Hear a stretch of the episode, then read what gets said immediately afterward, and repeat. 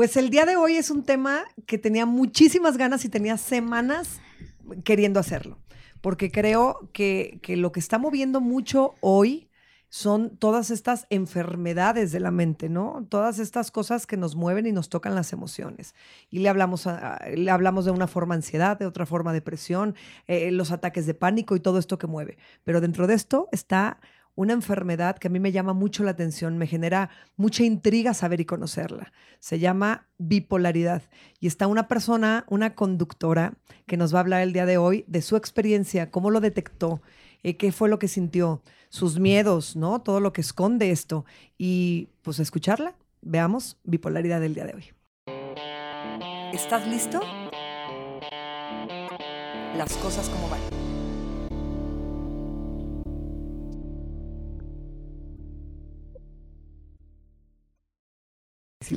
Sí, se, oye la cámara. Inmediatamente. Bipolaridad.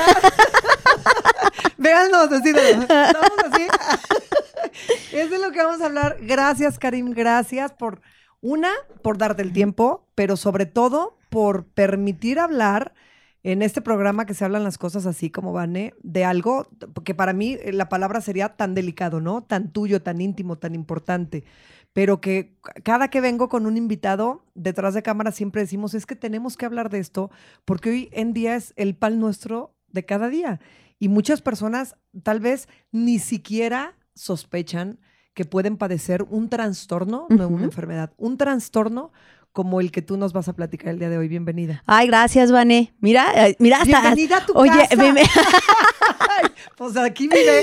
No, literal, nada más, o sea, nada más duermo en mi casa, pero aquí ya. Aquí vives, aquí vives, aquí tienes tu qué, programa. Qué honor, qué padre, qué rico. Me aviento aquí backstage eh, prácticamente casi todos tus podcasts, a menos de cuando le toca a uno ser mamá y ya correr por las bendiciones. Pero Qué, qué, honor y qué rico poder platicar hoy. Y bien lo dijiste, a veces hay gente que, que no lo sabe, que desconoce o que se confunden, porque pues a veces eso pasa mucho con, con los trastornos eh, emocionales, llamémoslo de alguna forma, que estamos mal informados. Exacto. Estamos, mal informados. y, y o caemos en manos que no tienen el control, no tienen la suficiente, es más, ni el tacto, ¿no? Y no tienen las bases para decirte un, por lo menos un, no sé, ¿no? Es eh, correcto. dirígete con alguien que te pueda ayudar. Entonces ya mal diagnostican eh, y entonces ya te dicen que tienes tal cosa y sigues sintiéndote mal y vas a otro, que es lo que nos vas a platicar. Así es. Lo primero que yo quisiera saber es, porque siempre que empezamos a platicar te decía, no, cállate, cariño. Sí. Ya no me digas, ya nada, no me digas nada. Porque si no ese podcast, lo vamos, ya vamos a estar así sentadas en ¿A qué edad, a qué edad tú empezaste a detectar cosas raras? Y ahorita vamos a ver, por, escuchen todos ustedes porque de repente es esto, aquí es donde tengo que poner atención que tal vez yo lo tengo, lo padezco, que alguien que conozco lo puede padecer. Yo empecé, mis primeros síntomas, por decirlo de alguna forma, comenzaron a mis 16 años. Yo tenía 16. Eh, sufrí una pérdida familiar, murió una hermana mía cuando yo tenía 13, casi 14 años. un accidente muy trágico, tenía? 5 años. ¿Tu hermana? Mi hermana tenía 5 años, yo tenía este, 13, casi 14.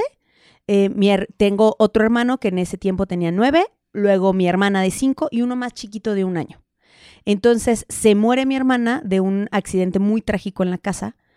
Y entonces eh, tiene muerte cerebral entonces, después del accidente, ya estuvo solamente unas horas para ver si se podía como hacer algo.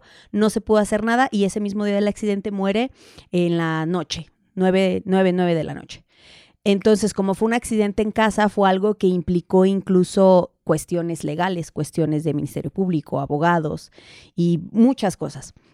Entonces, obviamente, mi mamá cae en una depresión muy importante y, de ahí me toca a mí hacer como un poco el papel de mamá de mi hermano, sobre todo el más chiquito, que tenía un año. Era la más grande, que ahora ya lo veo a perspectiva y digo, mi hija tiene 12, o sea, yo tenía 13 casi 14. Imagínate a esta entonces, edad tener que hacerte responsable. Entonces yo me acuerdo que yo llegaba de la, de la secundaria y llegaba a ver si mi hermano ya había comido. No es que mi mamá se hubiera eh, desatendido, desatendido pero por estaba en una depresión pero estaba importante. en una depresión muy importante.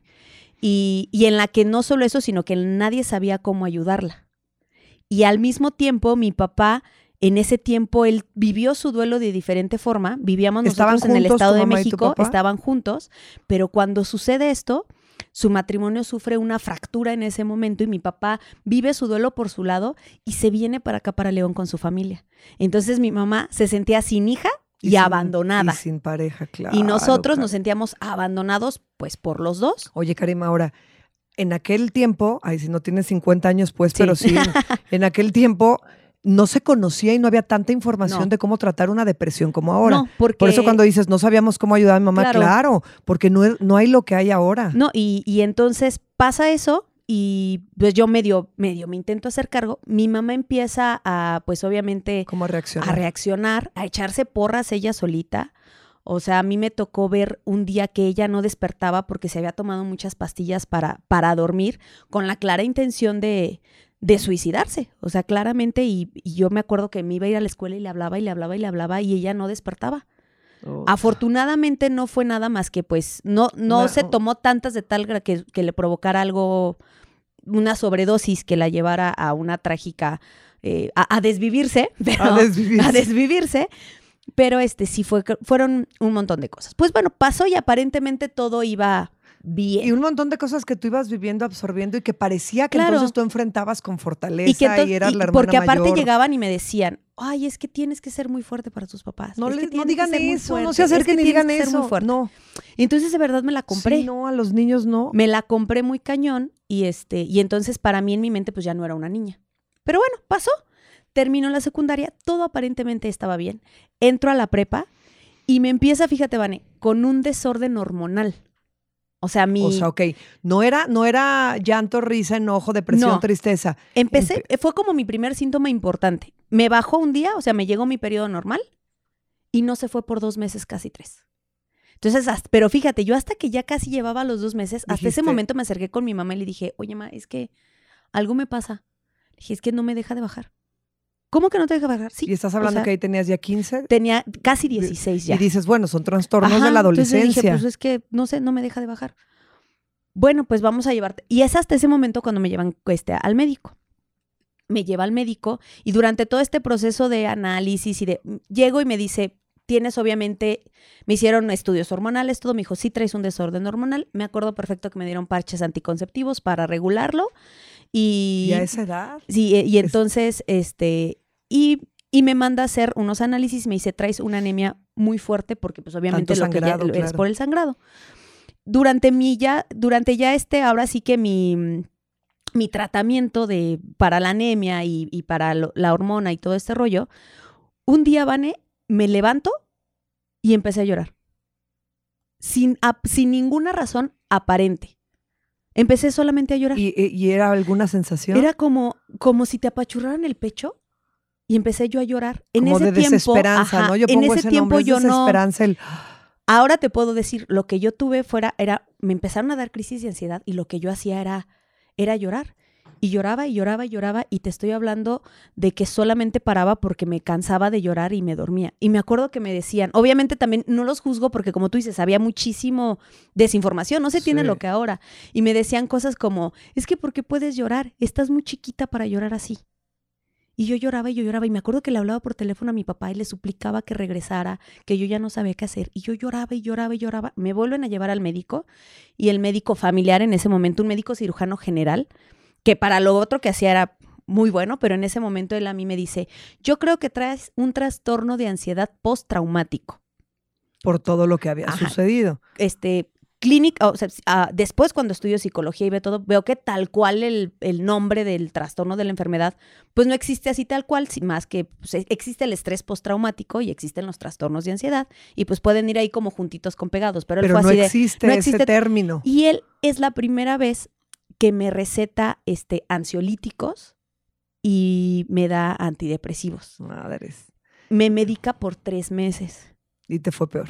Entonces, obviamente dormía yo, Deli, pero ¿sabes qué me En pasó? el día estabas. Estaba en el, en el día yo no sabía si estaba ansiosa, si no estaba bien. Entonces me empezaban a dar crisis de ansiedad y para no ponerme a llorar, porque me daban en la prepa, me rascaba los brazos. Entonces ya llevaba un momento en el que yo me metía a bañar y hasta que me metí a bañar y sentía el agua caliente que me ardía por los brazos, me daba yo cuenta ya lo lastimada que estaba, porque para no ponerme a llorar, me rascaba. O sea, tu ansiedad la tenías que sacar de alguna forma Ajá. y empezabas a detectarla Así y es como estoy en la prepa, no me voy a poner a llorar. Entonces, de esa forma sacabas la ansiedad. O me dormía en las clases. O sea, literal, así, de acomodarme. Y, y pero, por ejemplo, me ¿y te sentías dormida. triste? O sea, durante el, porque dices, estás, me imagino ahorita con lo que expresaste que estás como en un neutro, en el que dices, no estoy ni triste, ni alegre, ni enojada, ni estoy como Estás zombie, com- es- como zombie. Haz de cuenta que la primera vez que me medicaron, este, literal era como un, como un proceso de zombie, como un, ah, como un, estoy, no estoy bien, pero tampoco estoy mal. Ok. Fu- Así era como yo te Pero me sigue describir, dando la ansiedad. pero me, me seguían dando crisis de ansiedad. Y cuando pasan esos tres meses del medicamento, ahora me brinca el, no puedo dormir sin el medicamento. Necesito medicarme. Entonces, yo solita soy la que tomo la decisión a los, ya los 10 hasta los 17 años. O sea, literal, yo me desmayaba en la calle de la... De los que- ataques de los pánico ataques y de ansiedad. ansiedad. Me daban ataques de ansiedad. Entonces, obviamente, para quien ha tenido la, la mala fortuna de que tenga una crisis de ansiedad, sabes que te falta como el aire que sientes que te va a dar un infarto y te hiperventilas. Entonces, por eso me desmayaba. Porque yo me Perdías el hiperventilaba oxígeno, claro. el oxígeno y azotaba. O sea, entonces, este, y, y ya no me querían llevar tampoco con el médico porque mi mamá decía, te van a volver a empastillar. Y ya después, me acuerdo que yo lloraba y le suplicaba por unas pastillas para dormir porque yo quería dormir. Pero no era tampoco de que tuviera mucho insomnio, era la pura ansiedad que me, que me comía y que me comía porque yo sentía que me iba a poner triste y al panteón a visitar a mi hermana era imposible que yo fuera porque si yo iba era una semana entera de, de llorar y llorar y llorar y llorar y llorar. Y obviamente, y aparte, súmale eso en la adolescencia. No, No, hombre, pobre No, de mi madre también lo que le tocó aguantar de... Hormonalmente, una hormonalmente vez una bomba. Me dio tanto y ni siquiera me acuerdo por qué discutí con ella, pero discutí con ella y me sentí que literal me iba a morir, que me salí corriendo. Pues ahí tienes a mi mamá y a mi abuelo Corriendo corriendo atrás. atrás de mí. Agarré un taxi y me fui a la escuela de una de mis amigas. O sea, así. No traía yo ni dinero, ¿eh? O sea, fue de que... yo- llegaste y ahí pagan, pero yo me Sí. quiero salir de aquí. Sí, yo, o sea, fue un periodo muy difícil y Y qué difícil para tu mamá también, ¿no? Sí, O sea, pasa un para- proceso así, un proceso, un proceso de depresión, una pérdida de una hija. Y de repente ver y decir, no sé, no sé qué tiene. sí, porque mi esa es la hija. verdad y, y no sabía qué tenía y no sabía qué hacer tampoco. Entonces, pero yo solita a los 17 es cuando dije, quiero terapia. Necesito ir a terapia. Y busqué y este en la prepa en la que yo estaba también había universidad y en la universidad obviamente daban la licenciatura en psicología. Y busqué a una de las maestras de ahí y me acuerdo que me dijo, te la cobro en 150 la sesión. Yo no trabajaba, obviamente, para ese tiempo, y entonces me puse a vender dulces en la prepa y con eso para pagar yo terapia. juntaba para pagar mi terapia semana. Pero decías, la semana. necesito. Sí, y ese es la, mi primer contacto como con la terapia. Y es ¿Y, y te entonces ayudaba? O sea, sí, sí, era. Sí, sí era me empezó a ayudar, Pero fue- realmente había. a- pero había todavía había algo que yo decía, te- sentía yo muchos como altibajos.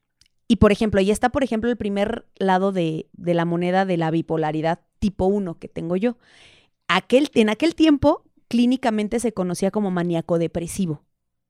Ahorita así, así era, trastorno Maníaco depresivo. Así Y se ahorita- llamaba. y ahorita, Ahorita es trastorno bipolar tipo 1. O sea, hay muchos tipos de Hay, bipolaridad. hay tipo muchos 1 grados. y tipo 2. Entonces, este, ¿en qué cambia la, la, mm, el, los tip, la temporalidad de los síntomas? Pues es como lo que te puede diferenciar entre tipo 1 y tipo 2. La mayoría de los que están diagnosticados con tipo 2, al menos de los que yo conozco, yo no conozco alguno que pueda ser funcional sin el medicamento. Wow, o sea, ese grado. Sí. Y pero, ¿y tú cómo ves si detectas a una Es que mira, de- luego de carrilla, por ejemplo, nosotros de carrilla, a mi papá le decimos, ay, entró en su fase tripolar. Siempre, o sea, no bipolar, tripolar. La papá ya entró en su fase tripolar y le echamos carrilla de que está súper contento y luego se enoja por algo y luego pasa la risa. Pero obviamente ya es de Sí, carrilla. claro. Pero uno no dimensiona, di- dimensiona estas situaciones. De repente, muchas personas pueden creer, si eres bipolar, estás contento y después estás enojado, ¿no? O estás alegre y luego estás triste. Pero no, no. O sea, no es así. La palabra bipolar no, no, o, o el trastorno bipolar no, no define lo que dice nada más la palabra, Claro. sino todo, lo- todo lo que tiene. ¿Cómo puedo yo distinguir a una persona? Sí se puede. Yo que no lo padezco, yo que no lo he estudiado, yo que no lo conozco, decir, puede tener estos rasgos bipolares. Yo creo que te puedes dar cuenta solamente si es una persona con la que convives mucho. Porque, este, ¿de qué va? Cuando yo, bueno, y, y tú, me- tú, tú me conoces, entonces yo siempre fui como bien simpática y como, ay, jajaja, es la que... Eres muy alegre. sí, es la muy- que, no, y es, y es bien ocurrente y de repente suceden ciertas cosas y de repente tal, tal, tal. Y sí, yo siempre fui como muy alegre, hasta mí me acuerdo que mi mamá me decía, es que eres como la bufoncito de tu salón.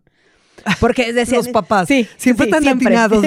O sea, o los papás en lugar de, ay, hija, me da tanto gusto que la gente te quiera tanto, que seas Sí, una claro, persona no, tan amena. de, eres el bufón. Eres el o bufoncito. sea, que ay, que- ¿Cuándo es cuando para mí Somos representa un como un cambio?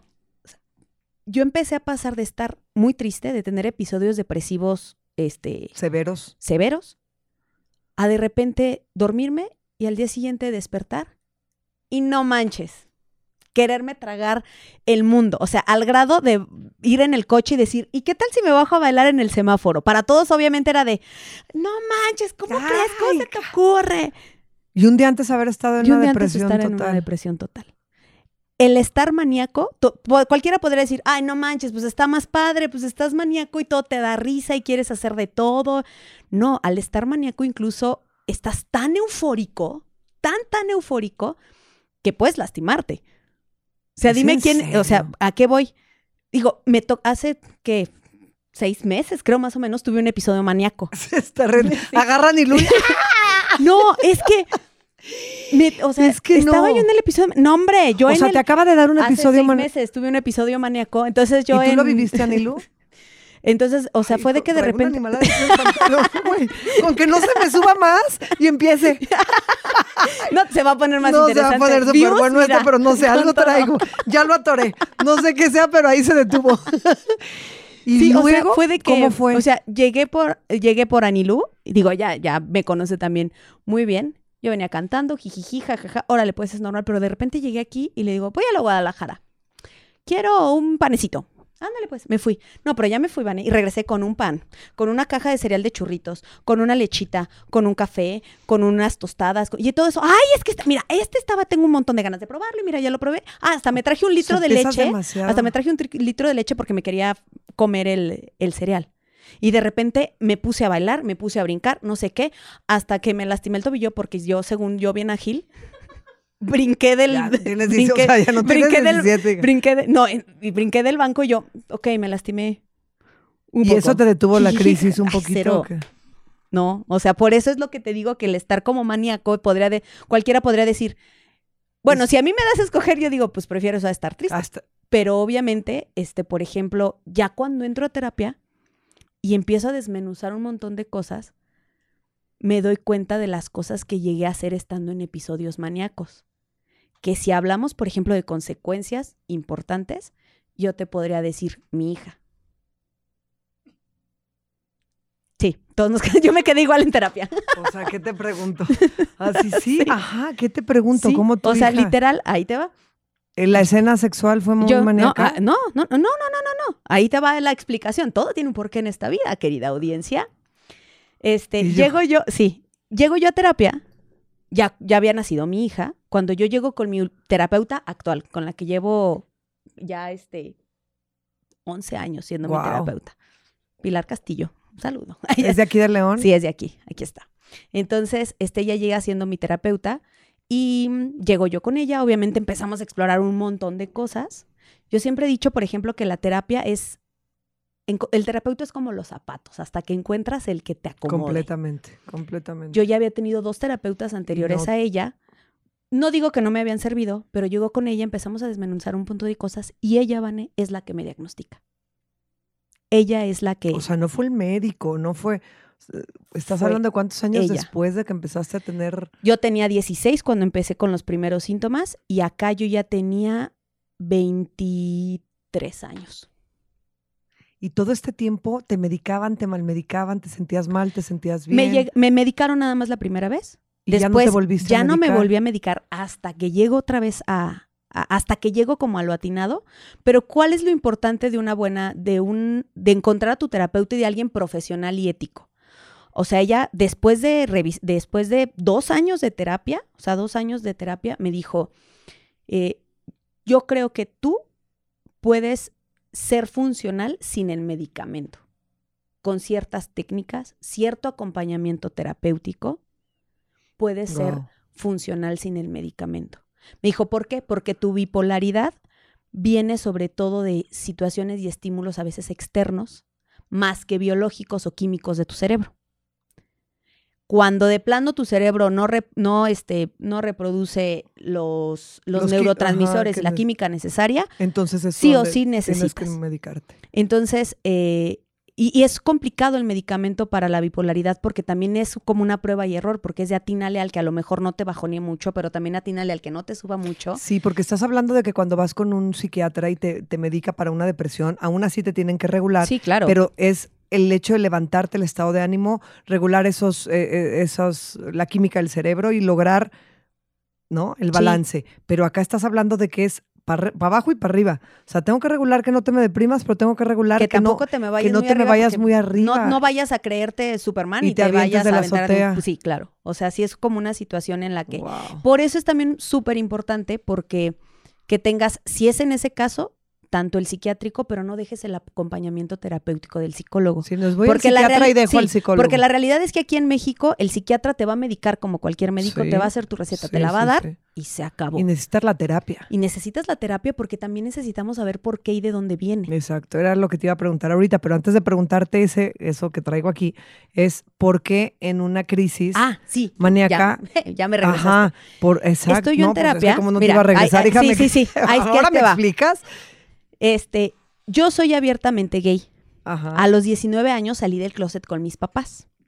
Haz de cuenta que yo le dije a mi mamá que tenía cáncer y me iba a morir al día siguiente. O sea, tu mamá lo tomó así como Pero de verdad, creo que jamás, después de la muerte de mi hermana fue el día que más le he visto ¿Es llorar. en serio? Horrible. Entonces ella al final me dice, me acuerdo que mi papá en aquel tiempo, y digo en aquel tiempo porque también fueron aprendiendo Claro, con el paso de los años. En aquel tiempo mi papá me dijo, si tú estés con una mujer el día que yo me muera, no te quiero ver ahí. Así, obviamente yo a los Sí, 19 no, años no, como telenovela, ¿no? Televisa, así de Oye, diría mi hermano, eso pasa por crecer viendo telenovelas. Sí, vete. Entonces mi mamá lloraba Sí, muchísimo. es que los papás, y me acuerdo bueno. que ese día en la noche me dijo, es que no es porque yo no te quiera o te rechace, sino porque la sociedad es muy fea con la gente homosexual y yo no quiero que tú sufras. O sea, era su miedo, era su Ajá. temor. Entonces de ahí dije, bueno, igual y, y- y no, igual y no soy.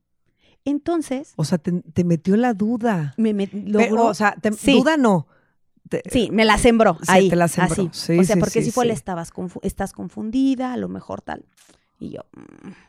y sabes que fue a tal grado que porque en terapia descubrí que había sido en un episodio maníaco, porque obviamente normalmente cuando uno va a tener relaciones sexuales, pues a veces la calentura te puede, te puede así llevar a los 16, 17. Digo, yo no estaba muy grande, pero ya tenía 21. O sea, Sí, ya, ya controlas. ya controlas más ese Sí, rollo. Sí, sí. Y si, por ejemplo, a mí me preguntaras esa vez que yo me embaracé, por mi cabeza pasó un, ¡eh, chingue su madre! O sea, dele, dele. Total, ¿Qué puede pas- ¿Qué puede pasar? tiene 12, O sea, mi hija. ¿Qué puede pasar? Tiene 12 años lo que puede pasar. Yo, o sea, entonces... no, no enamorada, no te gustaba, no, porque pues Fue un- no. Fue un chingue su madre.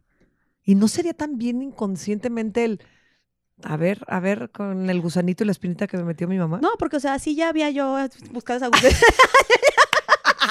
había yo Ah, no, experimentado eso lo sí del había gusanito. Esos gusanitos sí me lo había yo ya quitado antes. Ya la, ya la duda ya me la había quitado. Ese, gusa- ese gusanote yo ya me lo había Sí. quitado antes. O sea, pero literal, o sea, cuando yo, sí, cuando yo llego a terapia y, y hablamos específicamente como de este suceso, ¿por qué? Porque también yo había sido desde muy, muy, muy, muy joven, había dicho, yo no quiero hijos. Yo no quiero hijos. No quiero hijos. Y cuando No sabes que estás embarazada, Cállate, Vani, que es otra historia que te puedo dar para otro podcast. no, pues tenemos un chorro. Tenemos, mira, tenemos la parte también en esta parte donde sí, porque es un tema que quiero hablar después de sí, cómo la sociedad, así como yo digo, cuando me divorcié, la sociedad cree que ha avanzado en ese aspecto y que ya todo eso ni madre. Seguimos siendo una sociedad machista y con muchos tabús y muchas pendejas en la cabeza donde seguimos tratando a la gente Sí. divorciada como si fueras de cuenta Satanás. ¿Qué pasa con la parte homosexual? Discúlpeme, pero perdónenme, pero también hay mucho tema de que escarbar y mucha Sí. gente que, uff, Entonces, ese es otro No, también. pues haz- mira, te resumo rápido esa historia, por ejemplo, de mi embarazo. Yo, este, me acuerdo que todavía te dije, pero pues bueno, me voy a tomar una pastilla del día siguiente. Yo siempre había sido súper exacta. Y yo siempre, cuando me portaba mal con niños, yo decía, a ver, Ay, no, yo me- checaba me así, portaba cuando mal me con portaba niños. mal con niños, yo checaba mi calendario y decía, sí se puede o no se puede. Esa vez que yo me embarazo, dije, no se puede, pero sí se puede, pues ya, Un arrebato de locura, claro. X. Pero todavía una parte de mí dijo, ay, pero como que me voy a tomar la pastilla al día siguiente. Y te la Y tomaste. me la tomé. Llega mi periodo en el día que tenía que llegar al siguiente mes. Ah, normal. Para el siguiente mes me vuelve a bajar, pero y con muchos cólicos. Para mí no era raro. Siempre desde la primera vez que me bajó yo tenía muchísimos cólicos. Para mí no era, no era raro. Pasan los meses. Para ese tiempo que yo te estoy hablando, yo ya vivía aquí en León, pero mi mamá todavía no. Tu mamá estaba en Todavía- México mi mamá todavía todavía. estaba en México. Viene de visita. Yo me embarazo en marzo. Te estoy hablando marzo, abril, mayo, junio y a mí me seguía bajando y con unos dolores terribles. Julio, me vuelve a bajar. En agosto, mi mamá viene a verme y cuando me ve me dice, O sea, ¿cuántos meses tenías ya de embarazo? iba a cumplir cinco. No puede ser. Entonces, cuando llegué a mi mamá, me ve y me dice, ¿No se te botaba el vientre de embarazadero? nada más tenía yo un cabuz. El gacadera. Así, Pero dijiste, cañón. bueno, pues. Pero dije, no, y aparte en ese tiempo bajando. comía, no, y comía como, y yo era un, en ese- Oye, ¿y fumabas? Porque tú dices que tú fumabas. Nada más para darte, cuando llego con el ginecólogo y mi mamá todo. me lleva y me dice, es que sabes qué, yo te veo como rara, quiero llevarte al médico antes de que te antes de que me vaya. Y yo, Ay, sí, llévame. Ah, llévame, ah, por favor. Todavía me acuerdo que me fumé un cigarro todavía fuera del, del, del Del consultorio. consultorio. Yo sí, ahorita entramos. Entro y cuando me acuestan, me pasa así el ecógrafo y ya es que tienes la pantallita enfrente y veo una cosita que parpadeaba y dije, los tumores no tienen corazón. Dije, ¿este tumor no es? Y mi mamá No, volteó y le dijo a la no. doctora, por favor, doctora, revísela porque mi hija es bien borracha. Eso le dijo mi Fíjate, mamá. bufón y borracha. Es que señora, ahorita me la traen, es más, si habla, por favor. La re- y entonces me Oh. revisa y me dice, Los tiene- papás no tenemos y me dice, este, la niña bien, todavía no sabemos que era niña. Dijo, el bebé viene bien. perfecto. Está perfecto. ¿Y tú qué sentiste en ese No, momento? se me fue la vida. Dije, no puede ser. Se me volvieron a caer los calzones, así como la primera vez en ese momento se me volvieron a caer. No, nada más que Fue- ahora sin gusto. Sí, no. No puede ser posible. Yo se me vino el mundo encima y le cambié la vida. O sea, bueno, no, por eso mi, mi mamá decidió tener un cambio de vida y se viene para acá. Pero ven cómo todo ocurre en el preciso momento para algo. Se, O sea, todo Sí. es perfecto. A- En el momento sentimos el caos, la locura, ah, y todo es perfecto. Entonces, ocurre de forma perfecta. Tal Ah, vez y- tu mamá no se hubiera venido. no, y todavía nace mi hija de ocho meses por cesárea. Ya ves que te platicaba la o sea, los tres meses pasada. ya la estabas teniendo y tú. O sea, eso fue en agosto y en noviembre mi hija nació. no, qué bárbaro. O sea, fue- es, hasta me decían, ¿te metieron un horno de microondas o qué? O sea, obviamente salgo de con la doctora y a la semana, pum, ¡pum! La mente. Cañón. La mente, la mente. Y mi mamá me lleva porque justamente antes de irse me dice, oye, ya te bajó. Y hasta justamente ese mes le dije, ah, caray, Como que ahorita he tenido retraso. no. Pero todavía me dijo, oye, pero y yo todavía, ay, no, pero fue desde marzo, pues qué. A tu mamá que así le platicas el encuentro, hija de tu madre. No, no, no. Oye, a ver, pero en este, fíjate, todos los trastornos y los cambios que tenemos en un embarazo, todo lo hormonal que se mueve cuando tenemos a los bebés. Ah, ya Yo, te imaginarás lo que yo me, me doy cuenta que tuve nació. depresión posparto cuando nació Victoria. En el momento no me di cuenta. Ya después, ahora digo, claro, eso era una depresión. O sea, yo me quería aventar de- la ventana y no entendía. Porque entre la disautonomía, entre el vértigo, entre pero era una depresión, la de, o sea, no la detectaba en el momento. Que con tu, con tu, ahí ya te habían diagnosticado, Eh, no, me diagnostican, Todavía no, Todavía no. porque ahí todavía no dabas con Pilar. O sea, habías ido a terapia, sabías todo, pero no tenías el diagnóstico, no sabías. Entonces, ¿cómo yo vivías? estaba, yo estaba a mitad de la carrera. ¿Y cómo vivías? Entonces, eh, obviamente, la- cuando, cuando yo me entero, pum, me voy para abajo. Y yo lloraba y lloraba y lloraba y lloraba y lloraba. Y un buen día pues, desperté y no me sentía tan... Hazte cuenta que cuando tienes bipolaridad es como si tres estados de ánimo vivieran en ti. O sea, es la Karime normal que está en un estado neutro, o sea, no que no sienta nada, sino que me siento bien. O sea, si hay cosas que me ponen triste, me pongo triste en el momento y lo suf y lo lloro y ya todo está bien. O si algo me da mucho gusto, me da mucho gusto, me da alegría, pero después está la Karime que se que le dan episodios depresivos que vienen acompañados de ataques de ansiedad y luego está la Karime eufórica. Entonces, cuando hasta que yo llego a compilar es cuando yo empiezo a discernir todo esto y encuentro cómo es. Entonces, cuando yo estoy embarazada, lloraba mucho y había días en los que me sentía muy bien. Entonces, para mí eran como de, ay, son los cambios de humor del embarazo. o sea, seguía siendo como, ah, pues bueno, X, eh, todo bien, todo bien. Entonces, cuando nace, pues obviamente nace, me da depresión postparto como a muchas mujeres, a la mayoría de las mujeres después de que tienen a un bebé.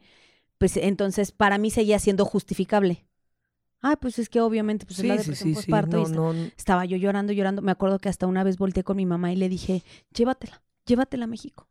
No puedo, yo no puedo, llévatela. Qué bueno que no me hizo caso. No, cuando dices, Pero fíjate qué que, bendición. o sea, ajá, pero y yo de- y yo me sentía muy mal conmigo misma porque decía, es que ¿por qué no siento lo que dicen todas, que les cambió la vida, que, que no sé qué, o sea, esa O sea, parte se de la unos choros mareadores. de la, de la romantización de la Sí. maternidad y yo me sentía muy mal, me sentía una muy mala persona, una mala mujer, una mala mamá, porque yo no sentía eso.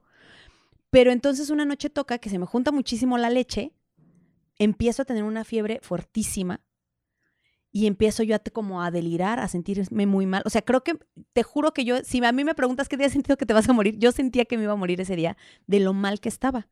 Yo en ese momento no sabía todavía que era lo de la leche, sino que me empezó a dar una fiebre terrible. cañona, cañona, cañona, cañona. Y yo sentía que me moría, Vani, y me acuerdo que esa vez volteé y vi a mi hija y yo me fijaba a ver si seguía respirando. Ahí fue Yo donde le ponía un espejito. Ay, o sea, yo la veía así dormida y yo me sentía tan mal que de verdad sentí miedo de morirme porque ella estaba muy chiquita. Y fue cuando dijiste, Y fue cuando dije, ok, no es como todos Sí. dicen, es, es diferente. Y cuando yo llego a terapia, yo no llego ni por mi depresión, ni por lo de mi hermana. Yo llego porque yo me sentía muy culpable porque no sentía todo eso. Obviamente que la quería, era mi hija y pero la no cuidaba y la lo que procuraba, pero escuchabas no que tenías que, te- que sentir. Claro, entonces yo por eso llego a terapia. Por eso. O sea, es muy curioso porque normalmente llegamos a terapia por la cosa por la que no nos llevó a terapia. Pero yo llego por eso. Y empiezo yo a, a desmenuzar, a desmenuzar todo. historia, historia y pa, pa, pa, pa, pa. Vuelvo a poder ir a la tumba de mi hermana sin deprimirme. Regreso y empiezo a conocerme, a conocer mis detonantes, a conocer mi cuerpo, porque también el cuerpo te avisa cuando algo no está bien. O Completamente. sea, yo lo escuchaba la semana pasada en el, en el de disautonomía, cuando ustedes ya se conocen y dicen, ok, algo va Algo a pasar. va mal, sí. Así empiezo yo a conocer mis emociones, mis detonantes, mi cuerpo, incluso, incluso este, los, los periodos. O sea, yo ya después de mucho tiempo pude dejar como la terapia un tiempo, pero yo soy una persona que tiene que regresar a terapia sí o sí. O sea, es tu canasta básica. Sí. Haz de cuenta, ¿no? O sea, O sea, puedo necesitas estar- sacar, hablar, Sí, desahogar. Puedo estar un tiempo sin ella, pero necesito regresar sí o sí. Sobre todo, por ejemplo, cuando voy a tener cambios importantes en mi vida, me empiezo a poner muy ansiosa y, sé que necesito regresar a terapia. Oye, Porque los cambios me ponen ansiosa. ahorita que estás diciendo que Pilar, la, tu psicóloga, te lo detectó, que llegaste con ella, pero no llegaste por eso, sino llegaste por la, la sensación que tú sentías de maternidad. eh, y que ya te dice, te empieza a desmenuzar todo, entonces ella te dice, este es el diagnóstico.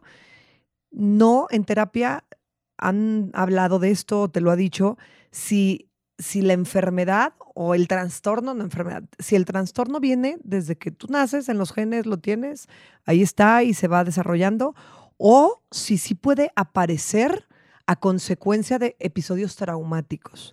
En mi caso, apareció por el. Tú no tenías el- bipolaridad y a raíz de la pérdida de tu hermana, ¿era hermana? Ajá.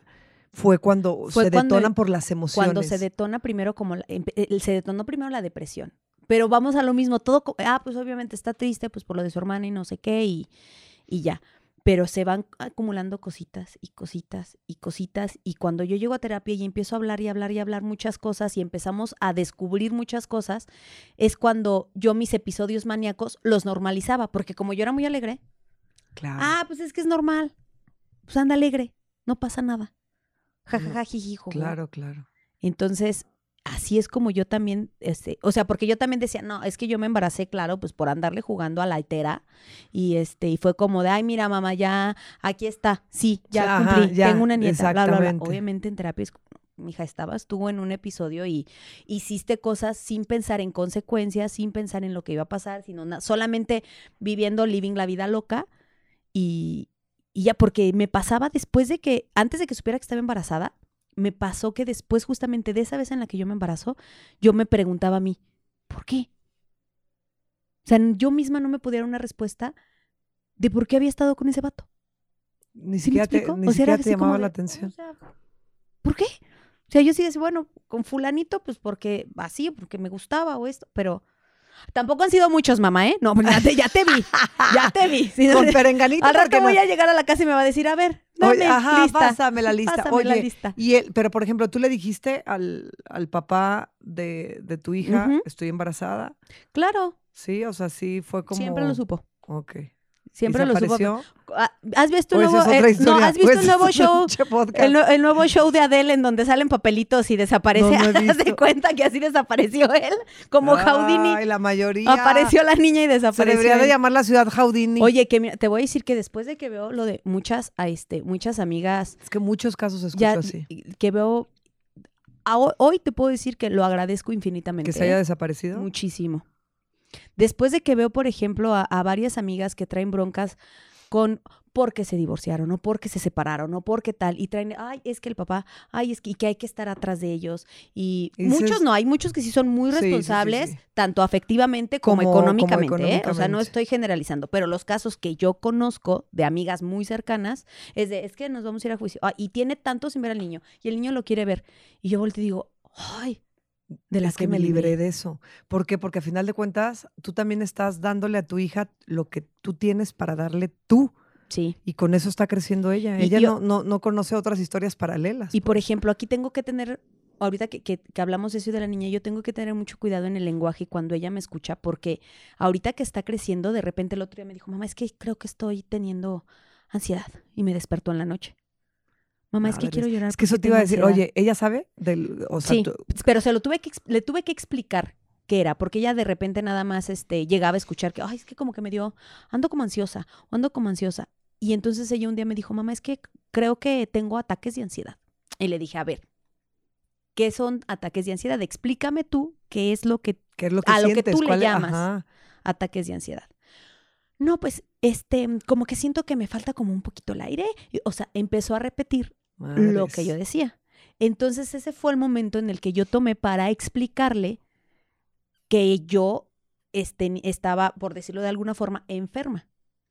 Pero cuidé mucho las palabras, Claro, justamente claro. como en el podcast de la semana pasada. Claro. El no decirle estoy enferma o me voy a tal. ¿Por qué? Porque ella también empezó a crear un miedo de que a su mamá le fuera a pasar algo. Es que los niños son y son una esponja. Entonces, Entonces- yo le tuve que explicar literal de pasaron cosas cuando yo estaba muy joven y entonces eso provocó que a veces yo me pusiera triste y entonces como no me quiero poner triste, a veces mi cuerpo no quiere ponerse triste y me pongo como ansiosa, pero estoy bien, no pasa nada, pero llorar está bien. Cuando estoy así, por eso lloro, porque si lloro ya me siento mucho mejor. Entonces, si tú sientes que quieres llorar y quieres hablarlo, despiértame, platícame y dime. Y fue hace, justamente el mes pasado, me despertó en la noche, mamá, es que tengo muchas ganas de llorar. Ven, llora. Y la abracé y empecé a llorar. Y ya después de que empezó a llorar, le dije, ¿por qué llorabas? Es que me acordé mucho de mi bisabuelo. Conoció todavía a mi abuelo, murió hace poco.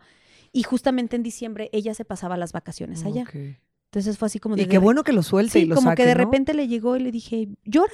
Y me abrazó y empezó, mami, perdón por despertarte. No, Pero- porque fíjate la forma en la que tú te estás comunicando con ella para que entonces saque sus emociones.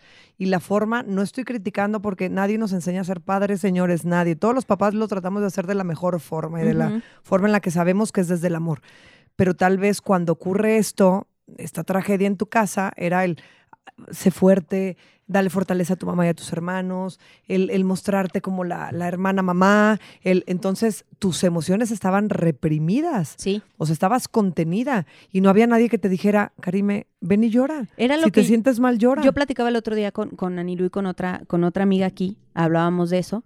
Justamente a, a mi otra amiga también perdió una hermana recientemente, hace como unos tres años. Falleció una de sus hermanas. Entonces platicábamos y yo le dije, Este, por ejemplo, aquí en mi casa, Vani, fui la única que fui a terapia. ¿Y Nadie tus- se ha parado en terapia ¿Y están en bien? todo este tiempo. O sea, tú... Ellos creen que sí. Ah. Guiño. En es que ese es el. Pe- o sea, pero ¿Crees creer que es... que- ¿Crees pensar que estás bien Ajá. cuando estás porque, jodidamente norma- mal? porque normalizamos muchas Sí. cosas. O sea, por ejemplo, para mi mamá, como fue una mamá que perdió una hija, la gente normaliza que ella esté triste un buen tiempo, pues. Ah, Es que, ah, lo, lo empiezan a normalizar. Es que no, no puedes comparar. No, pues claro que ahora que soy mamá, No, no. O sea, no, no, no. digo, no manches, o sea, toco mil Sí, madera. Sí, sí, sí. Y se lo Qué dije un día a mi mamá, le dije, oye, este, está cañón. O Qué sea, no, la, la neta, y ella me dijo, es que lo único que me hizo seguir fue que tenía otros tres. Si hubiera estado ella nada más, Me voy. dijo, me voy con ella, no tendría yo ningún problema. Entonces, obviamente, también mi mamá se fue una, es una mujer que, que tiene toda mi admiración. Yo creo que es una de las personas que más admiro en, en este mundo. Porque de verdad yo la veía y yo decía, mi mamá se va a morir. De lo, o sea, del dolor que, que sentía, del dolor y la culpa, porque al final son tus hijos y los que los tienes que cuidar eres tú. Y si algo les pasa, pues fue tu culpa. Que en su momento mi mamá, sin saberlo manejar, se acercó, como yo era la mayor, se acercó, me acuerdo perfecto, estaba el ataúd así de mi hermana, estábamos velándolo, velándola, llega, me toca del hombro y me dice, ¿por qué no la cuidamos? Ay, no, no, no. 15 años de terapia, mamá. Híjole. Pero qué como tú dices, la verdad es algo a lo que no nos enseñan. No nos enseñan a cómo manejar nuestras emociones, nos hacen creer que hay emociones buenas y emociones malas. Entonces las malas reprímelas. Y no, no hay las emociones saques. buenas y malas, son Entonces, emociones. Yo, yo les platicaba a, a Anilu y a esta amiga que yo les decía que yo me acuerdo que yo veía llorar a mi mamá, veía llorar a mi papá, a mis hermanos, mis otros dos hermanos, el otro chiquito, yo, yo también estaba mal. Y yo les decía, pero de verdad, o sea, conmigo, nadie, todo era de, ¿qué, ¿cómo está Rocío? ¿Cómo está Rocío? ¿Cómo está Rocío? Y conmigo nadie llegó nunca a preguntarme cómo estaba. Y fue algo que por mucho tiempo me marcó. Nunca nadie llegó a decirme, ¿cómo estás? Al contrario, y cuando empecé a sentirme mal, lo reprimían mucho. Es más, a la fecha, si tengo algún episodio depresivo, prefiero venir a llorar a la oficina que quedarme en mi casa.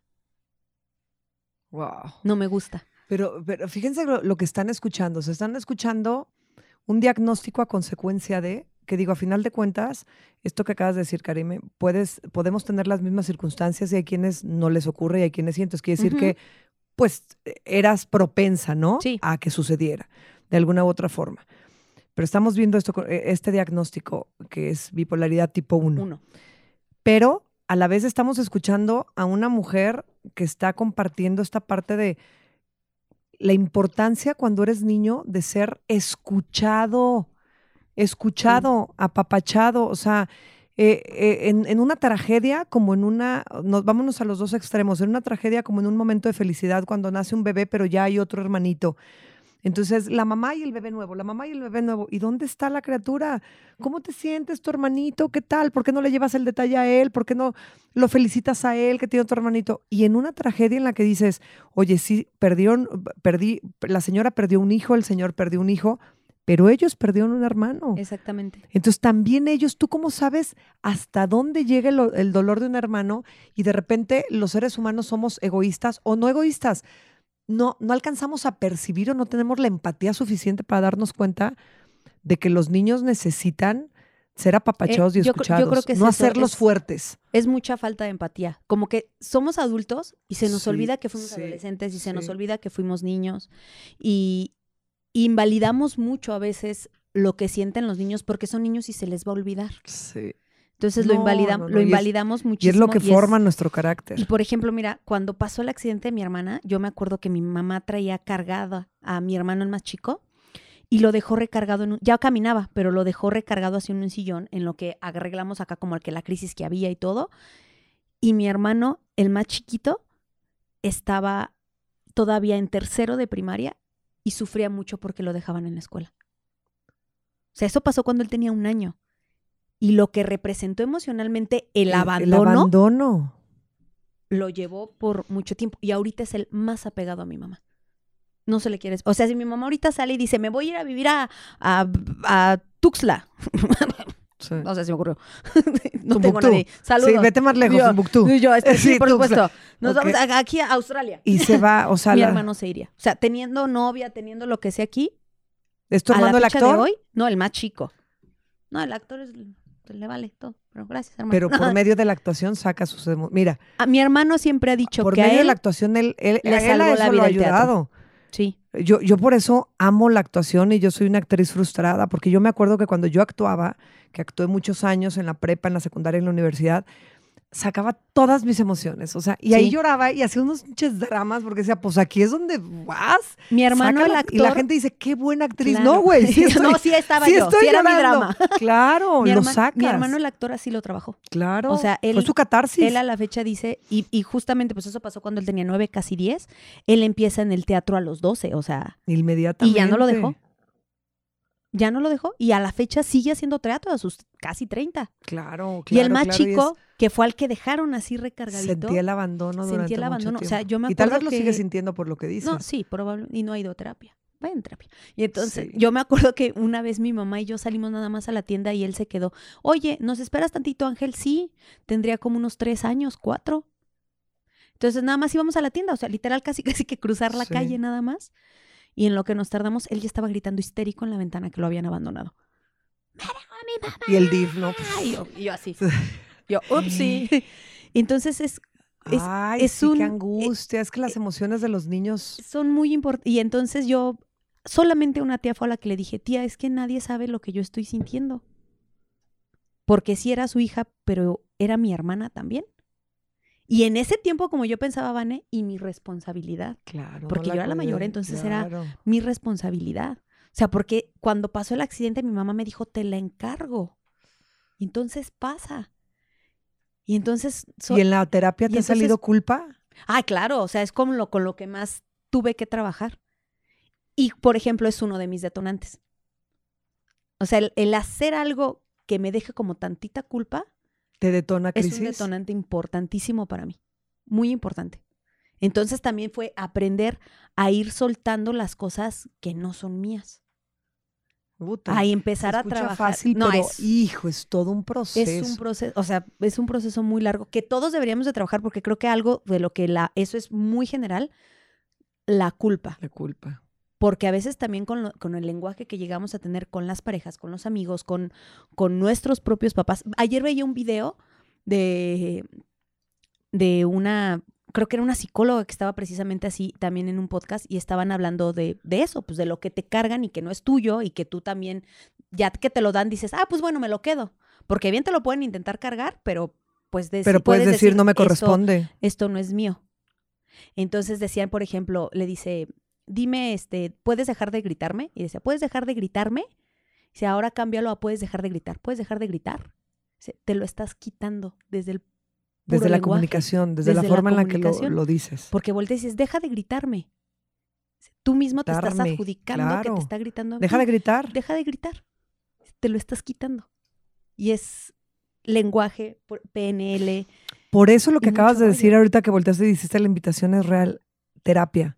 Yo creo que el 99.9999% de la población tendríamos que ir a Sí. terapia, tendríamos que trabajar algo, este, y si creemos que no tenemos nada que trabajar, que nada, todo está perfecto, tendríamos que entonces aprender a, a controlarnos, a decir, no, voy a hacer una voz en off eh, para esta semana, para el video motivacional, justo que dice eso, cuando aprendes a decir que no, cuando estás acostumbrado a siempre sí, sí, sí, ceder y aprendes a decir que no, y, y de repente cuando lo haces, la gente es como de, ah, Ay, ¿por qué no? Pero qué sangro, no, Claro. Todas esas, par- todas esas cosas tenemos que aprender a trabajarlas, a dominarlas, a controlarlas y te, los da la, te lo da la terapia. La terapia. Por más perfecto que creas que estás. Los niños también. Muchas ocasiones dices, bueno, mi niño es más introvertido o es más así o le cuesta mucho comunicarse. Ah, No somos papás expertos, apoyémonos en terapia. Yo llevé a mis hijas a, a terapia, extrañan a su psicóloga que se fue, se fue de León, porque... y, y me decían, mamá, me encanta. Y yo con ella tenía una comunicación de, oye, a ver, que mira, salió esto y esto que tal vez contigo como mamá no te vas a dar cuenta, pero anda tristona por esta parte, le gusta un niñito de la escuela y no... Sí, claro. Claro que es importante y es una forma más sana de tener comunicación. Ahorita que te decía que cuando mi abuelo murió, el bisabuelo de mi hija, que tenía mi- mucha, mucha relación. muchísima. mi hija se iba de vacaciones para allá, para México, desde que era una bebé de seis meses.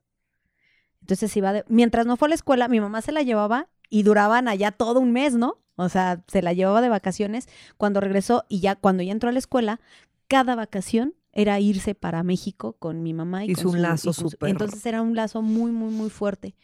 Y cuando se muere, obviamente mi hija tenía cinco años cuando tenía cinco años cuando mi abuelo se muere.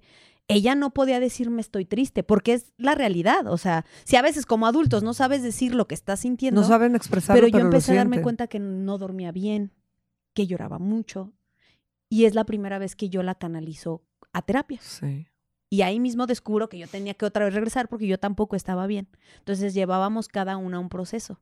Ahorita mi hija, afortunadamente, es una niña que sí llega y me dice, mamá, ¿puedo ir ya? Iba con la terapia, con la terapeuta de la escuela y hace unos meses salió y me dijo, ¿puedo mamá, ¿puede haber una terapia para mí afuera? ¿Como la tuya? Dije, claro. Y no tiene nada de malo. No, no, o sea, no. si ella ya descubrió lo que, lo, lo que es Y es entonces capaz de significa que le hace bien. ¿Puedo ir? Es que le hace Entonces bien y ve, dice, y le quiero gusta". ir con alguien a hablar de lo que siento que tampoco puedo hablar contigo, mamá. Sí, claro. Y está, y es Y es- validísimo. Y es, muy válido, porque a veces también como, como papás, digo, porque lo viví también como hija, es como de, no es que conmigo no puedes tratar ciertas cosas, Claro. o sea, o, o sí o sí puedes, pero si te las digo me vas a juzgar. Exacto. Y es ahí cuando ya Te no está, limitas y ya no cuando la... ya está tan padre. Entonces, yo me acuerdo que una vez en una de mis crisis en la prepa que me puse muy mal, me llevan como con la prefecta y en lugar de validar mis emociones y de tratar como de saber qué, qué sentía o de dónde venía, lo primero que me dijo fue, es que a ver, ¿cuándo vas a entender que a tu mamá no se le murió un perro? Se le murió una hija, o sea, así captas, así invalidando ¿La totalmente. psicóloga? No, era, era una prefecta que, es- que era pedagoga. Saludos, donde quiera que estés. Y lo que me dijo fue, es que cuando vas a entender que a tu mamá este, no se le murió un perro, entiéndelo, así como si yo estuviera haciendo un capricho. Y logró hacerme sentir mal. En lugar de analizar y decir, ella también está sufriendo, o sea, por algo está ocurriendo esto, Y me porque ella está padeciendo. Entonces, incluso a veces lo platico con Anilu y decimos, ay, ¿a qué etapa te gustaría regresar? Y Ani, pues, siempre me dice, ah, la prepa. Y yo dije, la prepa jamás, fue la, No. pre- la peor etapa de mi vida. Porque, y, luego, y luego termino la prepa, salgo del closet, no, cállate. O sea, te digo un- una tras otra. Pero ¿no descansaste? ¿No Sí, claro. descansaste? O sea, sales del closet, ok, pero dentro de que digas, puta, ¿qué etapa? Me libero, Sí. digo algo. Cañón. Y por ejemplo, ya después de que nace mi hija y de todo y que, y que este, ¿Con tu y hija lo has hablado? mi hija lo sabe ¿Lo sabe? perfectamente. sin Ay, qué problema. increíble. Otro podcast de esto, es que esto me encanta. Sí, mi hija lo sabe y, se- y- y lo sabe y me esperé a que ella solita me fuera preguntando porque los niños no son tontos. exacto. Y cuando un niño te pregunta es porque está listo para recibir la información Y de la dásela forma como es. correcta y dásela. Dásela como es. El Es- otro día, Renata me hizo una. Es que Renata es muy particular. Un día las voy a invitar, ellas dos. Ya dije que quiero hacer un podcast con ellas. Sale del baño, del, de Lustopía, ahora que fue Lustopía. Oye, mamá, sí. ¿Por qué a la gente le sale sangre de la vagina? ok. Y yo ya sé. Y yo, ¿qué viste? Pero antes de contestar, entonces contestémosle con una pregunta, porque no Sí, sabes claro. ¿Qué viste? Es que muchas veces que salgo de baños así, veo papeles y que los dejan así. Entonces ya le empecé a explicar. En lugar de, no, mira, tal vez le salió sangre, se limpió y lo tiró. pues ya le explico. Y me pusieron una pedorrisa a alguien y me dice, tienes siete años, ¿cómo le explicas de la menstruación? Y, ya te lo está preguntando es y, porque... y voltea, estaba mi hermano, Luis Fernando, y Luis Fernando estaba así, y voltea, voltea y me dice, este, cuando le estaba dando, me, me hacían más preguntas, más explicación, y le, estaba, le daba más explicación, y voltea y dice, quisiera ser niño. Así por cuando le eh, y esto le pasa a los hombres, no, quisiera ser niño. le dije, Y "Ay, yo a veces también, chin. Y todas así, ya, ya estás en... Sí, te entiendo, ya hermana. te ya te entiendo. Pero la realidad es que yo siempre he tratado de lo que, lo que acabas de decir, Karime. Te preguntan algo, empiezo a por medio de cuestionamientos también y de preguntas a ver, a ver, a ver, a ver, qué es lo que me quieres preguntar. Y si tiene que llegar la explicación, empiezo a dar explicación. O sea, no tenía- la abejita, la avispita, No, así. mi hija tenía y- casi 10 la primera vez que me hizo una pregunta como referente a mi sexualidad. O sea, me dijo así, tal cual. Me acuerdo perfecto, íbamos en el coche y me dijo, mamá, ¿a ti te gustan las niñas? Y contesté con una pregunta. Yo le dije, ¿por qué lo crees? Y me dijo, Ajá, ajá, tú, sí, o ¿tú sea, yo ¿por qué lo detectaste sí, o por qué le me dije, lo ¿por qué lo crees? Y, y me dijo, porque yo veo que eres diferente a otras mamás. Y le dije, ¿y eso es malo? Y me dijo, no. ¿Te gustan? Y le dije, sí. Ok. Se acabó en ese momento. Obviamente ya después pasa más tiempo Y es. y un día me pregunta así directamente de, de mi pareja actual. O sea, me preguntó así de, ¿es tu novia? Y le digo, sí. Y se puso a llorar. Y yo, no puede ser. En la- ¿de no puede ser. ¿Qué no puede hice? ser". Esto fue hace como, esto fue hace un año, ¿eh? Dije, no mames. Y me dice, ¿quién sabe? Dije, en la casa, todos.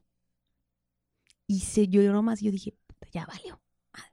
No contaba con esa reacción. Ya y entonces sé, ya pregunté, sé, ya sé, ¿Por qué lloras? ¿Y sabes qué me contestó? Porque todos sabían menos yo y yo soy tu hija. Ay, no voy a Por llorar. eso lloraba. Yo a mí estos temas sí no. Por eso, por eso lloraba. Me dijo, porque todos sabían menos yo y yo soy tu hija. Y dije, Por eso te pregunto quiénes sabían. Y dije, ¿qué razón tiene? Entonces le dije, ¿pero tienes algún problema? No. Yo a ti y a ella la quiero mucho, Wow, pero, qué belleza. pero no. Pero sí me enoja que no me hayas dicho. Los niños son más inteligentes. ¿Y sabes por qué se dio cuenta? Porque me llegó, No un, men- me llegó un mensaje y ella alcanzó a ver amor entre la, Ajá, entre la conversación. mensaje. Y es cuando me pregunta y me dijo así tal cual. O sea, te estoy hablando, mi hija tiene 12, en ese tiempo tenía 11. Me dijo, me dolió enterarme por un mensaje. Para que vean lo importante que es el lenguaje en los niños, que sepan cómo decir las cosas y que sepan comunicarse. Y eso se lo enseñamos nosotros, los adultos. Que no digo- enseñamos que, por y no lo llevamos a yo cabo. que yo no digo que sea como la mamá experta porque yo lo aprendí en terapia. Yo en terapia aprendí a cómo comunicarme con mi hija, precisamente porque te digo que yo sentía que no tenía ese lazo y no sé qué. Mi hija y yo aprendimos a ser mamá e hijas juntas, Claro. en terapia. Yo yendo a terapia y aprendiendo a cómo hablarle y cómo comunicarle, porque obviamente también se me vino en algún momento la situación de su papá. También me preguntó por su papá. Claro. Y entonces ya después, cuando, y lo hice igual, cuando me llegó a preguntar, se lo decía lo que ella me iba preguntando. No de más. No, el, día que ella, el día que ella me dijo, quiero ver una foto de mi papá, pues tuve que buscar una foto del individuo. La vio Y le puse Photoshop. y le puse, le puse un signo de interrogación. Le puse Ay, un no, chi- no, le un chingo de Photoshop. y le enseñé, le, enseñé, le enseñé a Brad Pitt. Le dije, mira. Porque si yo le iba a calabacear, le iba a calabacear. No, No, mija, de todas, mira, de todas formas no lo has de ver. Entonces, No, lo vio y le dije, Ay, no, lo vio no. y me dijo, bórrala, era todo lo que necesitaba. quería ponerle cara. Me acuerdo que una vez para un, No tenemos madre de Para- qué cosas nos para un reímos primero de noviembre, o sea, me- le mandaron a hacer en la escuela una maqueta de, de un altar de muertos. Entonces ya vi, bla, bla, bla, y se puso a hacerla. Y vi que en el altar decía, este, papá. A mi papá, obviamente, le dice papá. Ok. Y le digo, oye, ¿y por qué si pusiste aquí a tu papá si tu papá no está muerto? Mi papá Ezequiel sí. El otro que me trajo al mundo, si está muerto, pues si nunca lo he visto, está muerto. ¿Qué? Lo y Brad Pitt. Y la foto de Y Brad Pitt. así, yo, y yo, así que Dios me lo tenga en su Santa Gloria. gloria". Vamos a rezarle a este hombre. Ay, hijas de su madre. No, Pero, no, no. pero son cosas, a mí, ahorita que hablábamos de la terapia, cuando yo estaba estudiando, decían que nuestras emociones es como tener muchas herramientas, como tener una pinza, una llave, un, todas como, todas adentro de una caja.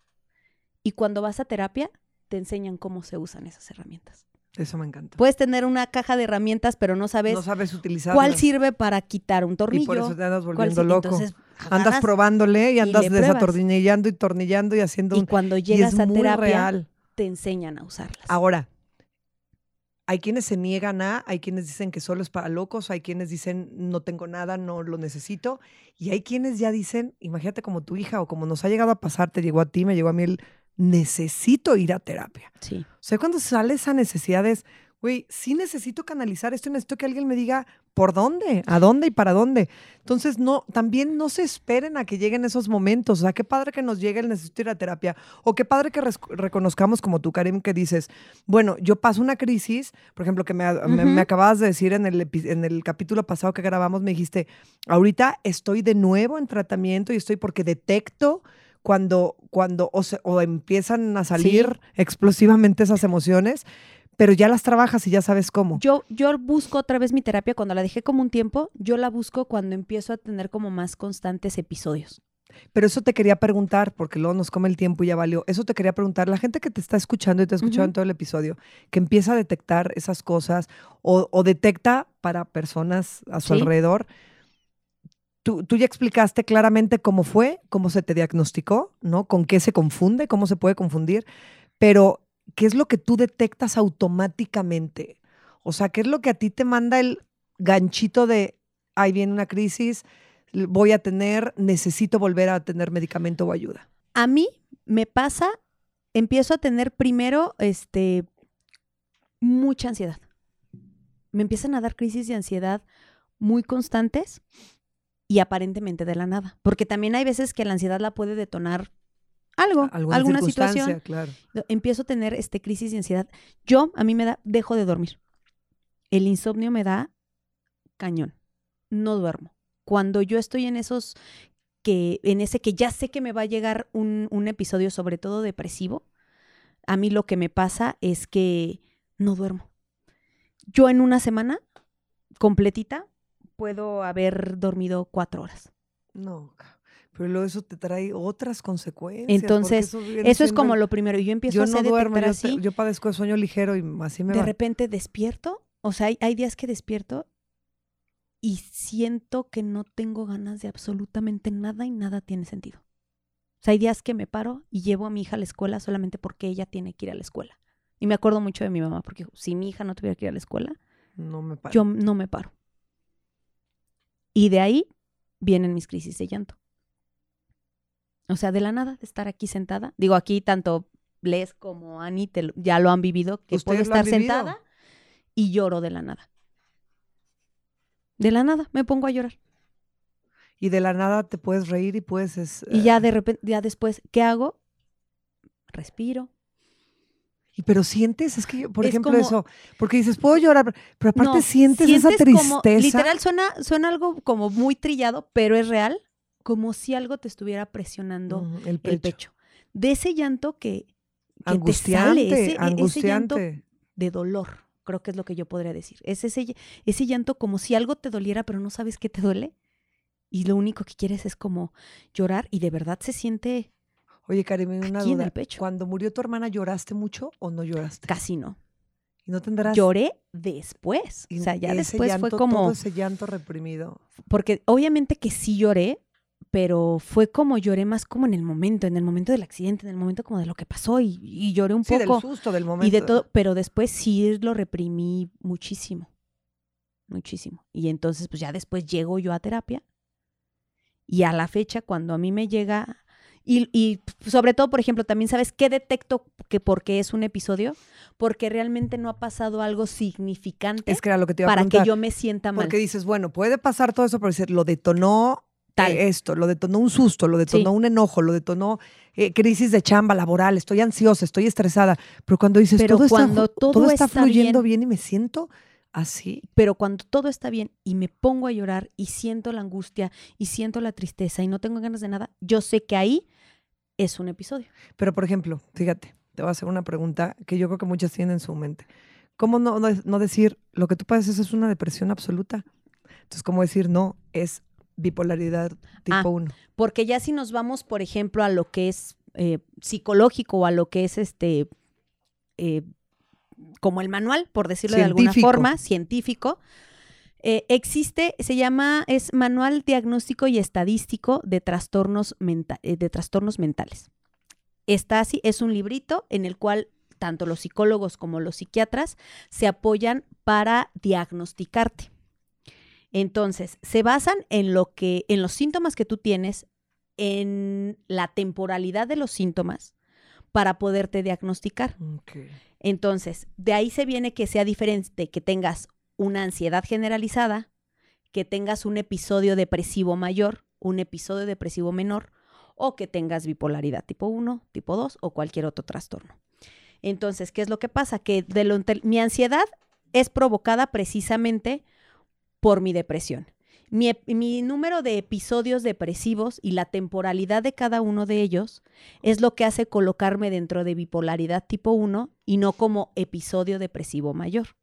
Y como esos episodios depresivos pueden terminar abruptamente y tiempo después Ah, porque tampoco creen que es como de, ah, ya me dormí y hoy desperté maníaca. No, tampoco funciona así. Sí, sí, sí. Y a lo mejor tiempo después tengo un periodo de mucha euforia. Es cuando, según los diagnósticos y los criterios diagnósticos, un especialista, un eh, psicólogo, un psiquiatra, te coloca en dónde Ya, estás tú diagnosticado. entendí perfecto, claro. O sea, es. eh, sí, porque una persona depresiva, pues está, ter- está triste y Sí. deprimida siempre. Tú Exactamente. pasas de una personalidad a otra. O sea, puedes estar de un estado de, un ánimo. estado de ánimo, no personalidad, de un estado de ánimo. Puedes estar muy deprimida, pasa el días, pasan y de repente Sí. estás demasiado. Te quieres comer el mundo, ¿no? O Exactamente. sea, es Por ejemplo, rifo, para que te diagnostiquen con un episodio depresivo mayor, si mi memoria no me falla y si me falla, discúlpenme, ya salí desde el 2012 de la universidad, pero según este, el DSM, eh, que ahorita está el 5, es el DSM-5 el que, el que está actualmente usado por los médicos, para que tú tengas para que seas diagnosticado con un episodio depresivo mayor, debes de haber este, pasado por todos los síntomas de la depresión y que te hayan durado un año. Si la duración es de un año y lo único que has presentado son síntomas de depresión, se te diagnostica con, este con eh, episodio depresivo mayor. Si la temporalidad es menor y tiene como, mm, por ejemplo, a lo mejor, ay, pues tuve así como un, un episodio fuerte este, este periodo, pero bajón, después un bajón, pero pasaron varios meses y después volvió a tener, ah, pues tienes episodios depresivos menores. Entonces depende de una serie de síntomas para el diagnóstico que te den. Precisamente por eso es ya después de que, me acuerdo mucho que una vez yo llegué a terapia, ya con mi diagnóstico y todo, pero yo llegué, a- de esas veces que regresé y fue de, pues casi, casi ni sé por qué estoy viniendo, o sea, la verdad, 2016 fue un año genial, no sabes cómo estuve. toda excitada. Así, sí, así, Ay, no así, sé por así. qué estoy aquí. Y se me queda viendo así Pilar y Yo me sí dijo, sé por qué estás aquí. y me dijo, muy bien, entonces casi, casi que te la aventaste maníaca 2016. ¡Pum! Dije, ¡oh! Sí. Mira, las cosas que uno hace. Eso fue en 2016. Llegó a 2017 a terapia y yo, ay, mi 2016 viene a toda madre, que no sé qué. Sí. No, ni sé por qué vengo, pero yo estoy bien, que no sé qué. Sí, sí que... Ah, por cierto, me iba a casar este año. o sea, sí, No, imagínate. hija. No, hija, es que tiene como para 500 podcasts. O sea, Ay, ¿qué crees? Me iba a casar. ¿Y por qué Ah, no, ya se fue. Y era hombre o mujer. Ay, hombre. O sea, imagínate. sí, caray, es que sí. O Y- sea, sí, sí, el, el- el- la mente te juega. O sea, las, las emociones te ganan, la mente te juega y estás en un. Siento como que estás. ¿Sabes cómo siento ahorita que estuvimos hablando en todo el capítulo? Como que entonces con, e- con este trastorno estás como en la cuerda de.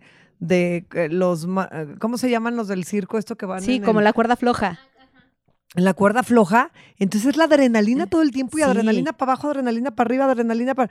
Pero todo el tiempo estás o en un estado de ánimo o en otro estado de ánimo, siempre y cuando no estés con terapia y tratada. Sí. O sea, que realmente lleves Porque- un tratamiento. Esta última vez regresé a terapia porque ya llevaba muchos episodios eh, depresivos este, bastante seguidos, pues. Entonces, por eso dije, no, ya, o sea, es, es literal decir el, ya no puedo. O sea, y le escribí así tal cual a Pilar y le dije, eh, estoy pasando por episodios depresivos fuertes, necesito regresar a terapia. Wow. Y me dijo, ok, déjate, busco espacio. Y me dijo, si te urge muchísimo, te canalizo. Le dije, estás loca, ¿no? Contigo.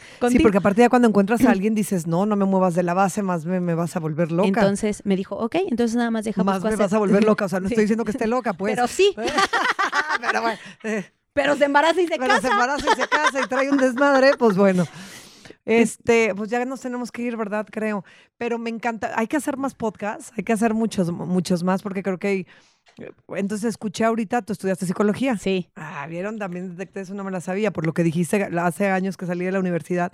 Entonces, aparte de todo, conoces tu trastorno, sabes tu trastorno y sabes de este tema. Y, Sí. y, bueno, y a la hora que sabes que eres, que eres ya diagnosticada, más investigas Fíjate y más que, te que yo creo que ahorita que dices eso, cuando estaba estudiando, ese fue como mi primer, mi primer Clic. cosquillita, mi primer clic. Porque obviamente cuando te "Uh, están Lulú". dando este, psicoterapia y cuando te está dando psicología clínica, con lo que estudias es con el DSM, para que aprendas a diagnosticar según los síntomas Y de tus pacientes. decías, Entonces yo, veía varios aquí. que decía, cuando llegué al de ansiedad, dije, yo he tenido, a mí me ha pasado esto. Pero justamente cuando llego, en ese tiempo todavía se llamaba maníaco depresivo, Estaba Pero así, yo fue como de negar, fe de yo como creo, de- porque aparte el nombre está no, muy rudo. no, y a- cara. no, me acuerdo porque al, al ¿Qué- principio qué se eres maníaca así. depresiva? No, yo les decía a la gente, no, es que yo soy maníaco depresivo. No te preocupes, si tomo mis pastillas no mato a la gente. Y la gente se quedaba bien seria y yo, ay, sí cero, ni mato. O sea, me deprimo o me mato yo Sí, sola. pero yo el nombre, qué bueno que le pero yo- cambiaron el nombre. Pero yo no ando matando gente. Porque bipolar, tipo uno dices, bueno, tengo estos cambios hormonales y estos cambios de que yo creo que muchísima gente tiene y no se ha dado cuenta y no es diagnosticada. Eh, pero la realidad es que maníaco depresivo, con el hecho de escucharme a maníaco, y eh, es en la de, noche, ah. no me voy a quedar a dormir contigo, vas a salir con un cuchillito así. ¿Sí Yo te lo imaginas? Sí, sí, o Donde sea, sí, se le bota el caico y salga con un dices, cuchillito. ahorita me mata. Pero no, es más fácil que me mate yo solita que mate a alguien más. Es más, que, que esté bien triste. diga, "Ah", que- así que me Sí. sienta Superman en una de las de muy arriba. Entonces ¿no? yo creo que esa fue así como uno de mis primeros checks. Pero precisamente cuando estás estudiando, todo te checa. Entonces es como de... Eh, exacto, por ah. eso dices, bueno, Sí, no, y también, y si siento, pues no voy a tener Que también, todo. por ejemplo, es algo muy importante porque a veces se, se le mete a la... a- por eso hablaba de la desinformación.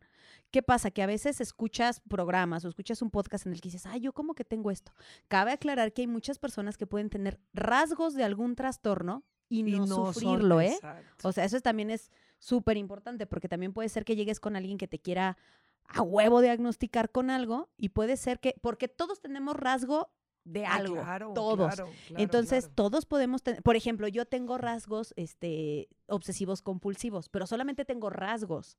En algunas cosas y algunas de mis conductas son como obsesivos compulsivas. Por ejemplo, ahorita me fascinó que yo me tuviera que sentar de este lado porque esta es mi lado cuando grabo. Entonces, ¿Ves? fue lo mejor. Yo, yo checo la estufa 500 veces antes de dormirme. Sí, o sea, Así te- voy y luego tengo- estoy acostada y yo la estufa, la estufa. Sí.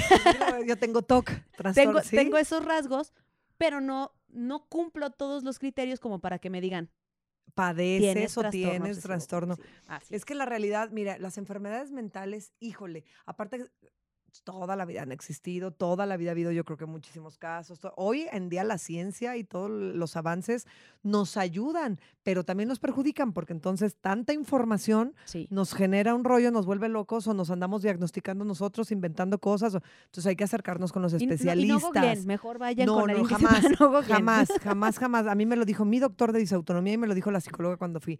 El doctor Google es el peor porque aparte todo lo va a ser trágico, todo va a ser trágico, todo va a ser lo peor, te vas a estar muriendo. Todo termina en muerte o cáncer. Todo, todo. Entonces, la, sí, Sí, entonces la, realidad es que, por ejemplo, si tú ahorita escuchaste este episodio y dices, detecté esto y esto, y yo también padecí por algo trágico, y a partir de ahí, a raíz de ahí, entonces no digas, ah, sí, entonces yo tengo esto. No, acércate con un profesional y di, oye, Sí. presiento que podría ser y escuché y entonces tengo mi duda, y empieza a trabajar tu proceso.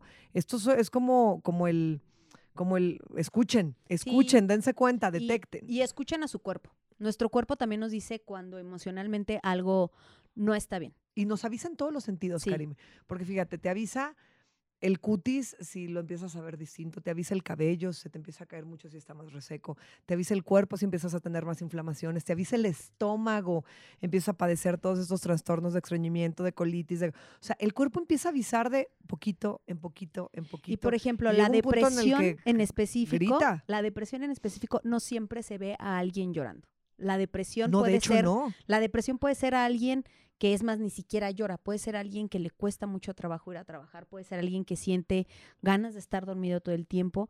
Yo he conocido casos de personas que van con médicos y médicos y médicos y médicos y lo que tenían era depresión. Y es que te voy a decir, porque justamente escuchamos la palabra depresión y es, pero ah, está deprimida porque llora, ¿no? Ah, está deprimida. No, está triste.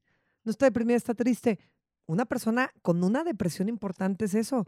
Tal vez ni siquiera la vas a ver llorar, Exactamente. pero realmente las cosas que más le apasionaban hacer, deja de hacerlas, Sí, o sea, pierden sentido. Para mí era como Es- un es como un foquito de cuando yo empiezo a, a tener crisis de llanto es uno de mis síntomas. Mío. Pero no quiere decir que es el... Pero el- no quiere decir que aquel que esté deprimido, puede ser que aquel que esté deprimido no quiere salir de su casa. Puede ser que aquel- aquella ama de casa que está en su casa y está todos los días haciendo lo mismo de comer y no tiene ganas de hacer algo nuevo, puede ser que lo que, tenga es que esté deprimida. Sí. Es que yo, yo estoy tranquila. No, pues a lo mejor está deprimida y ni siquiera él o ella lo saben. Porque no nos escuchamos y porque nos han enseñado que estar deprimido o estar triste está mal. Es que sí, es todo un tema. Y, es por- e parte de... Por eso son temas que sí se deben de tratar desde la niñez, basados en atención, en cariño, en amor, en tiempo, en dedicación, en observar. Nadie va a observar mejor a tus hijos que tú. Observa, ves comportamientos diferentes, entonces no es nada, ay, ya empezó con unos berrinches. ¿Por qué está generando los berrinches? Más bien. Entonces, híjole, todo esto es causa y efecto. Esa es la realidad. Porque te creí perfecta. Ah, y hoy sí, hoy vienes muy pau, ¿eh? Hoy vienes va, muy pau. Si te queda. me faltó el dorado y es verde. Ay, pues ya Ahorita nos ponemos a vamos, Nilu ya que te sople de aquí abajo, así el airecito. Sí, porque siempre salía así, la Paulina Rubio. Hoy no vine china, Sí, pero, pero- vine a la Pau. Bueno. Ay, gracias por estar. No, gracias a ti, por Vane. estar. Qué rica charla, que sean muchas más. Y las personas que tengan dudas o que digan, ay, me gustaría saber más, ya saben, escriban. No contesto. Pero escríbanle. es que ni Lu. Vane, Vanessa, te están con- escribiendo en Te están comentando, Vane. Hija de tu madre, no, ya me voy a dar a la tarea, de hecho, ya, de leer todos los mensajes. Y aquí tenemos un equipazo, pues bueno, también todos leemos. Y el caso es que lo que ustedes pidan, nosotros les damos aquí en las cosas como van. Muchas gracias. Gracias a ti, Vane. Un Vayan a terapia. Vayan a terapia, esa es su tarea, por favor.